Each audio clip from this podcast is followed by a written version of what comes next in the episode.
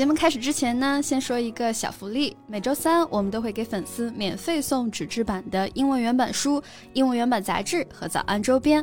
微信搜索“早安英文”，私信回复“抽奖”两个字，就可以参与我们的抽奖福利啦。嗯，这些奖品都是我们的老师为大家精心挑选的，是非常适合学英语的材料，而且你花钱也很难买到。坚持读完一本原版书、杂志，或用好我们的周边，你的英语水平一定会再上一个台阶的。快去公众号抽奖吧，祝大家好运！Oh my god, what's that smell? Colin，你在嚼槟榔吗？Yeah. Why are you raising your voice like that? It's not a big deal. 快吐掉，快吐掉！我超级受不了这个味道。Okay, Miss Party Pooper. 嚼槟榔本身就是不健康的呀，我是为了你的健康考虑，好不好？Yeah, well, yeah, you're right. It's actually quite unhealthy, but I just had one. I think it's okay. 很多人就是觉得吃一颗没有关系，然后呢就越吃越多，然后直到上瘾，就跟抽烟是一样的。所以不要觉得一颗没有关系了。Okay, okay. Why don't we just make it our topic today? It seems like you have a lot to say about this. 可以啊，今天呢就跟大家聊一聊嚼槟榔这个话题吧。说到槟榔啊，在我国很多地方还是很常见的，对不对？尤其是湖南、海南这些地方啊，吃的方式呢也是有很多的。Yeah, um, the betel nut is a key part of many Asian cultures, and it can be consumed dried fresh or like wrapped in a package. 对，像湖南的话，一般就是袋装的那种干的 dried；海南一般是新鲜的 fresh，然后用叶子包起来的那种，对不对？哎，所以槟榔的那个英文是 betel nut。B E T E L。OK，那我们今天学习到的第一个表达啊，就是槟榔 betel nuts。 Betel 它是一种树，对不对？Right. Betel nut is a seed of a type of palm tree. 啊，就是一种棕榈树的种子啊。Palm tree 就是棕榈树。Yes, and 嚼槟榔 is chewing betel nut. 对，我们一般说嚼槟榔，这个嚼用动词 chew 就可以了，跟嚼口香糖是一个词。So, have you ever tried one? Yes, when I was uh, little, out of curiosity. 大家小时候肯定也有尝试过，对不对？就看到家里的大人在嚼槟榔，肯定会忍不住去试一试。我就小时候试了一次，Well, it caused severe dizziness. well, yeah.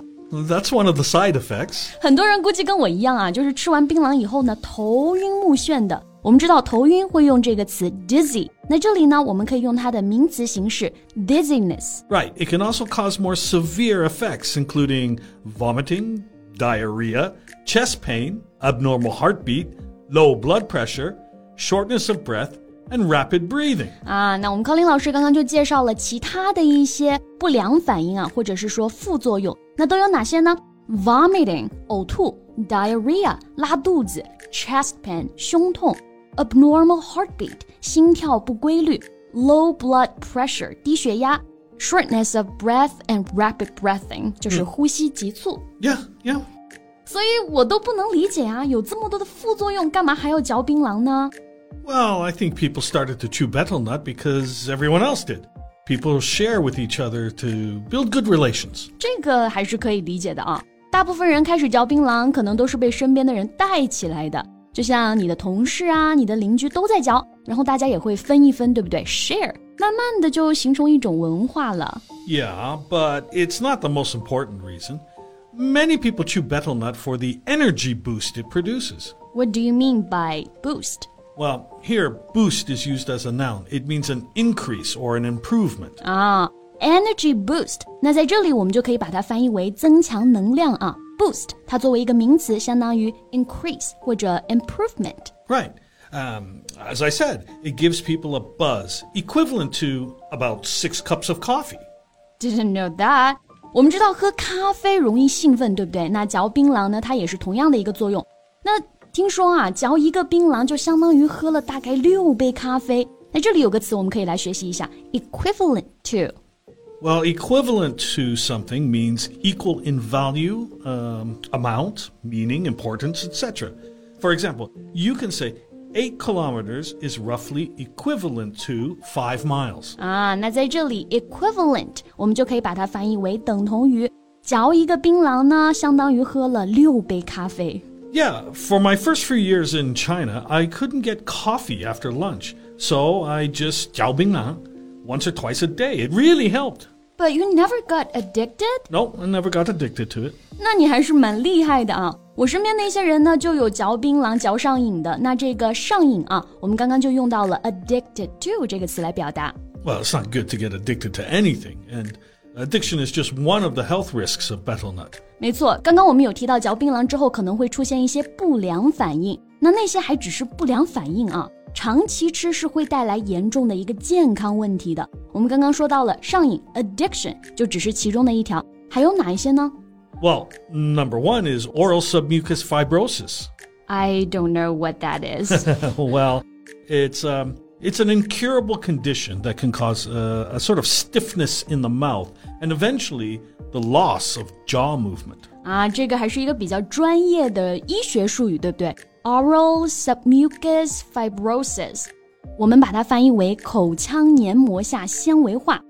它的具体的这个症状呢，就是你的嘴巴僵硬，最后可能就张不开嘴巴了。Yeah, and it uh, may lead to oral cancer eventually. 就是最终呢，可能还会形成口腔癌啊，oral cancer。大家应该看过一些得口腔癌的病人的照片，对不对？面部整个都变形了，而且需要靠切除舌头。或者说其他的一个口腔器官来保命。不过，就算保命保住了，以后的生活质量也是会大大下降的。And unlike other cancers, oral cancers are difficult to hide. Sometimes, even after surgery, they still can't perform basic functions, including expressing emotions through their face, because their lower jaw has to be cut depending on the scale of the cancer. 啊，大家听一听啊，就是说，即使有槟榔爱好者通过手术侥幸活了下来。也毫无生活质量可言。那道狰狞的手术疤痕呢，一直延伸到胸口，而且再也无法张大嘴巴说话和吃饭，连吐字都会变得模糊。Yeah, and it will also cause reproductive issues, including low birth weight in newborns. 对，我觉得这个还是很值得关注的啊。